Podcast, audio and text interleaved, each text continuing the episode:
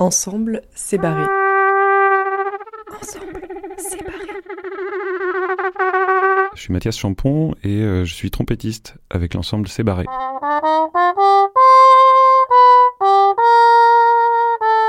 Donc ma mère euh, avait l'habitude d'enregistrer quand elle entendait de la trompette à la radio, elle enregistrait euh, euh, des passages et puis elle, elle me faisait écouter les cassettes en fait. Voilà, donc j'écoutais ça assez tôt. Donc beaucoup de styles différents, évidemment beaucoup de jazz.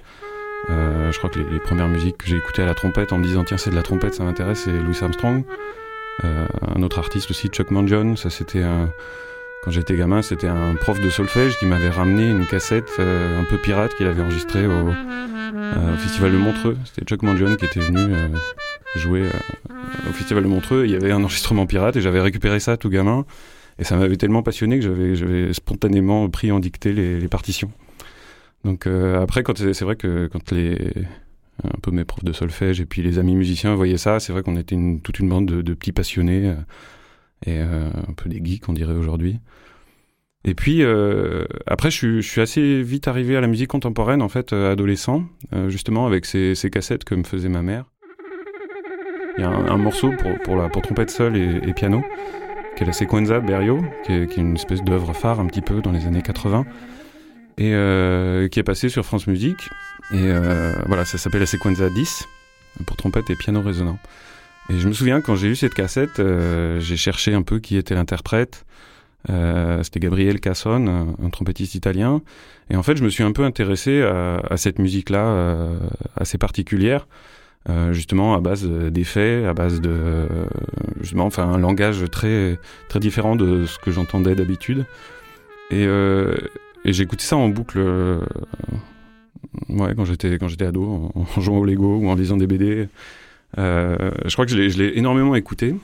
Et, euh, et petit à petit, en fait, ça m'a, ouvert, voilà, un univers musical. Et je crois qu'à chaque fois que j'ai, eu comme ça des, des, des ouvertures, comme ça, je, me suis, je me suis engouffré dedans, quels que soient les styles. Donc là, c'était pour bah, ce qu'on appelle la musique contemporaine, en tout cas.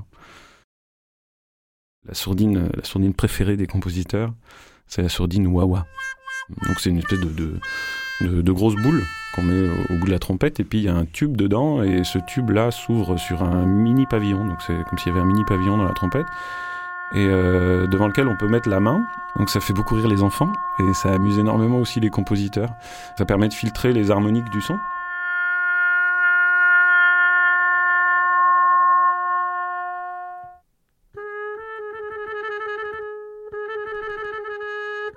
Quand, euh, par exemple, dans un ensemble de musique de chambre aussi, euh, un des soucis, ça va être euh, l'équilibre avec les autres instruments. J'utilise aussi beaucoup la sourdine, on appelle la sourdine whisper ou la sourdine d'appartement.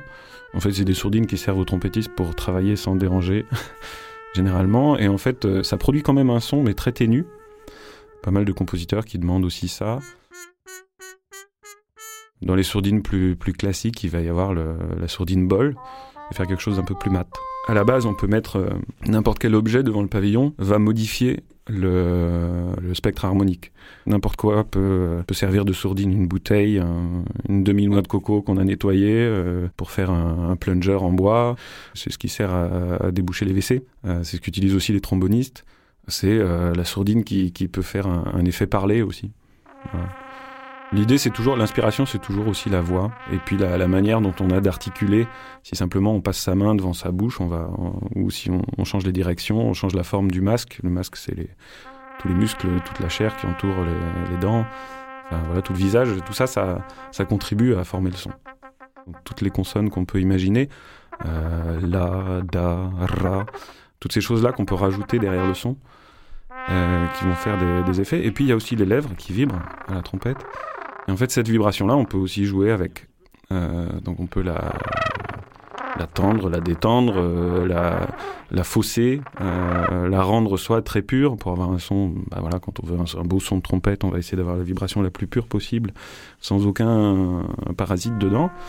Et puis, bah, au contraire, euh, si on a envie d'un- son plus riche, euh, d'un son euh, plus complexe, on va pouvoir vraiment jouer avec bah, la texture des lèvres et la, pression qu'on met dessus, la pression de l'air, la pression de, l'embouchure, donc du métal sur les lèvres, le positionnement.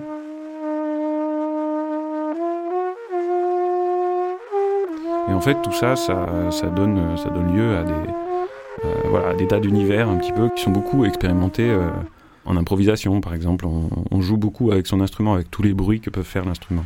Euh,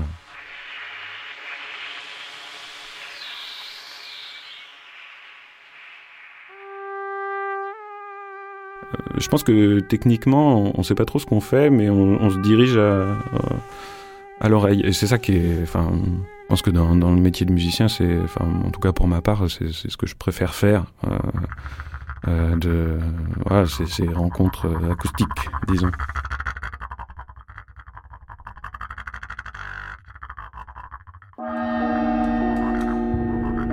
C'est ensemble instrumental dirigé par Sébastien Boin, à retrouver sur cbarré.fr. Une série de portraits coproduites par l'ensemble Cébarré et Radio Grenouille Euphonia. Équipe de réalisation Margot Wartel, Alexandre Simonini, Jean-Baptiste Imbert.